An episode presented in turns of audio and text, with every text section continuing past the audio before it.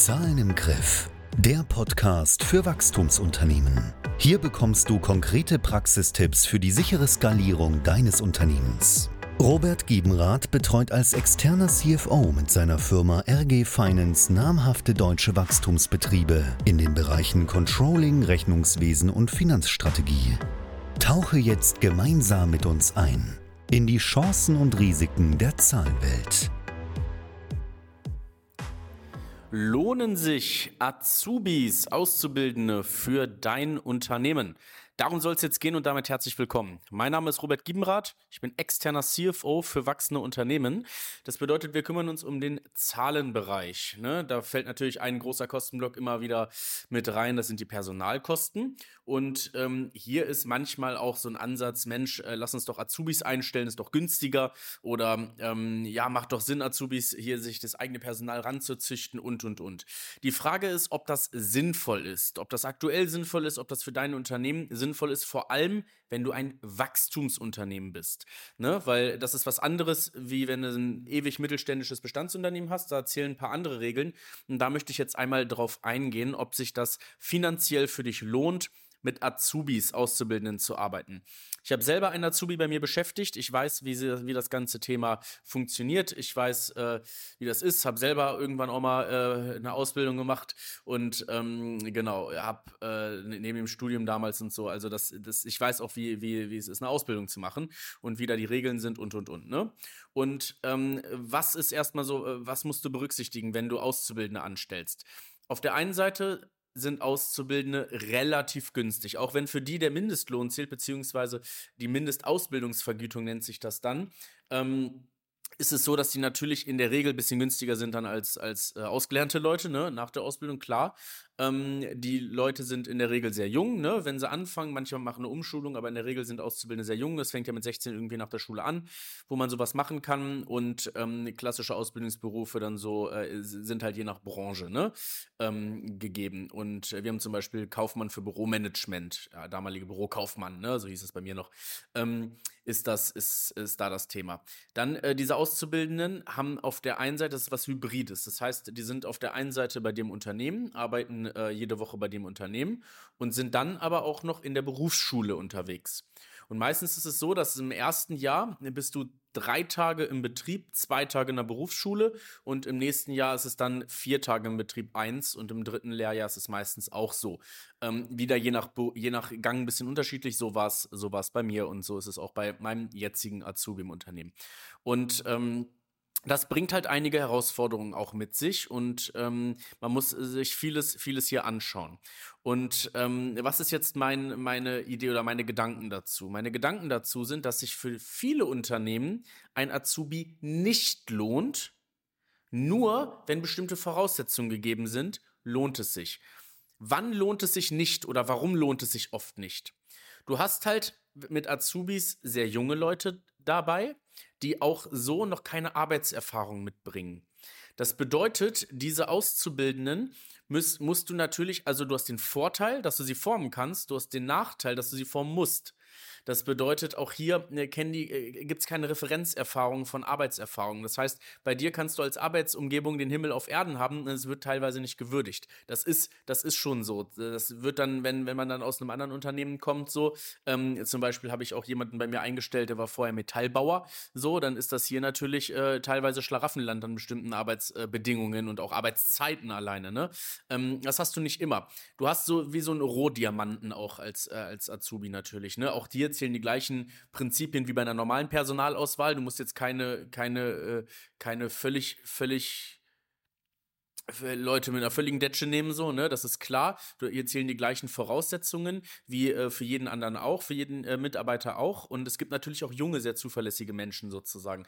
Du musst hier natürlich gut filtern und dann musst du sie aber auch formen. Das bedeutet, wenn du jetzt nur halbherzig bei der Sache bist, oder keine richtige Führungskraft dafür abgestellt hast. Erstmal brauchst du ja auch jemanden, der Ausbilder ist in deinem Unternehmen. Das kannst du auch nicht einfach als Geschäftsführer machen. Da sind bestimmte Voraussetzungen, die gegeben sein müssen, um Ausbilder zu sein. Das heißt, man hat, man muss Ausbild einen Ausbilder im Unternehmen haben für diesen Beruf. So, wenn du den hast, dann muss da aber auch Kapazität da sein, weil das Schlimmste, was passieren äh, kann, ist, du stellst einen Azubi ein und führst die nicht richtig.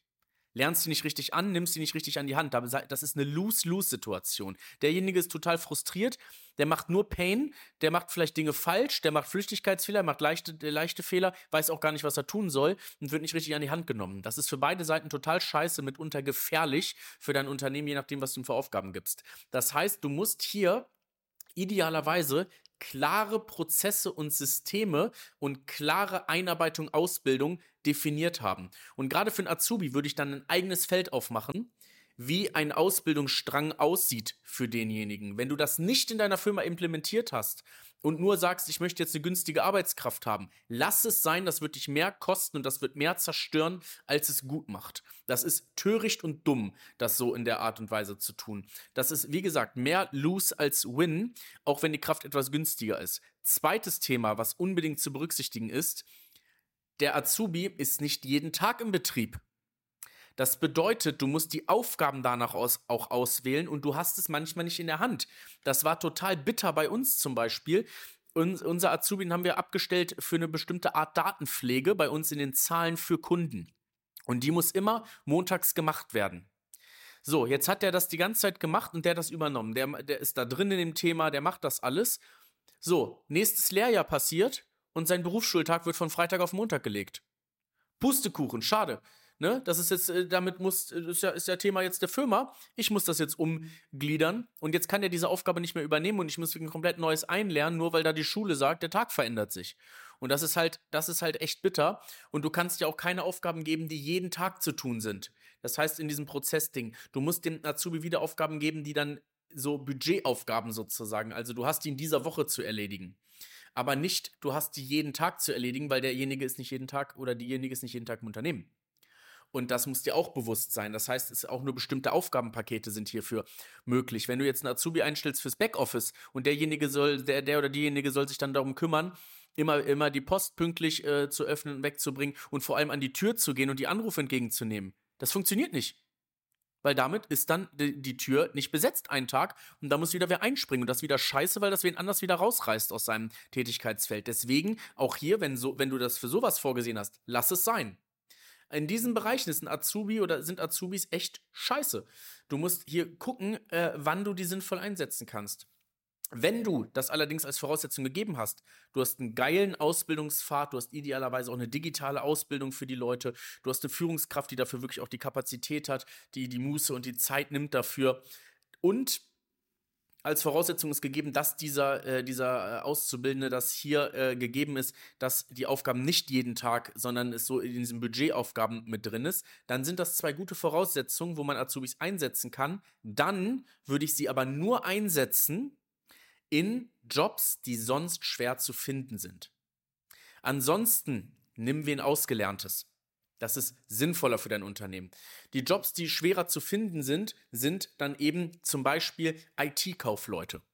Wenn du dann da jemanden schon hast und du guckst dann sozusagen, du brauchst jetzt einen IT-Systemadministrator, Fachinformatiker oder so, dann sind die Leute sehr teuer am Arbeitsmarkt, aber an sich mit einer gewissen Digitalaffinität und mit einer gewissen Einarbeitung und mit einem Interesse an diesem Thema kannst du dir super die Leute intern ranzüchten. Und das sind zum Beispiel wieder Jobs, für die sinnvoll ist. Je nachdem, in, welchem, in welcher Branche du bist, äh, gerade im, im, im handwerklichen Bereich natürlich auch immer sinnvoll, das zu machen, weil die Leute viel besser intern ausgebildet werden können. Da ist es sehr sinnvoll. Bei digitalen Jobs viel, viel mit Bürokram, da ist es meistens, äh, empfiehlt es sich, äh, jemanden zu haben, Gerade weil es regelmäßige Aufgaben sind, die ausgelernt sind an der Stelle oder Quereinsteiger, das kann man dann machen. Natürlich, wenn dein Unternehmen irgendwann gewachsen ist ne, und du eine gewisse Ruhe und Routine mit reinbringst, dann kannst du wieder ganz anders in ein Ausbildungskonzept investieren und dir das auch aneignen, weil dann auch zum Beispiel das ein Wert deines Unternehmens sein kann, dass du gerne mit ausbildest. Das finde ich auch sinnvoll. Aber im Aufbau, wo eh alles stressig ist, wo eh die Prozesse nicht sauber sind, wo es eh anstrengend ist und du versuchst irgendwelche Strukturen einzubauen. Da ist es Selbstmord, dann noch ein Azubi draufzusetzen, wenn du das nicht richtig vorbereitet hast und als und, äh, und das richtig, äh, die richtigen Voraussetzungen gegeben sind. Von daher, hab das auf im Schirm bei deiner Entscheidung, guck wirklich, ob das gegeben ist als Voraussetzung, guck, ob das grundsätzlich hier sinnvoll ist für dein Unternehmen, mach es auf gar keinen Fall aus einem Kostensparaspekt, das wird dich hinten raus viel mehr kosten, guck lieber, dass du die Mitarbeiter, die du einsetzt, in einem möglichst großen Hebel einsetzt, dass die sich, jeder Mitarbeiter, jeder durchschnittliche Mitarbeiter muss sich, muss 10.000 Euro ähm, oder mehr im Monat bringen, damit er sich lohnt sozusagen, damit er sich betriebswirtschaftlich trägt, guck an, wie du das hinbekommst und guck hier an, wie du hier den Hebel erhöhst, das ist viel sinnvoller, als wenn du hier mit mit einer Person ähm, arbeitest, die noch eingelernt werden muss, sozusagen. Das sind meine Tipps dahinter. Wie gesagt, langfristig super geil. Finde ich gut, Leute auszubilden, hier auch als Wert, das im Unternehmen zu leben. Ich finde es gut, die Leute damit an die Hand zu nehmen, aber wenn du die Voraussetzungen nicht hast, lass es. Das ist mein Appell für Wachstumsunternehmen. Das heißt, es ist eine echt knifflige Entscheidung. Du kannst mit einer so personalen Fehlentscheidung können extrem viel Geld kosten. Von daher sei dir dem gewiss. Wenn du wissen möchtest, ob das für dich und dein Unternehmen jetzt auch sinnvoll ist, wie sonst Personalkonzepte oder HR-Kennzahlen auch aussehen, wenn du deine gesamte Finanzsituation mal beleuchtet haben willst, melde dich gern www.rg-finance.de. Kannst eine Erstberatung vereinbaren und sprechen wir dazu. Vielen Dank, dass du heute wieder dabei warst. Du willst erfahren, wie auch du deine Zahlen in den Griff bekommst? Lass dir von einem erfahrenen CFO die größten Hebel in deinem Unternehmen zeigen. Gehe jetzt auf www.rg-finance.de und vereinbare deine kostenlose Erstberatung.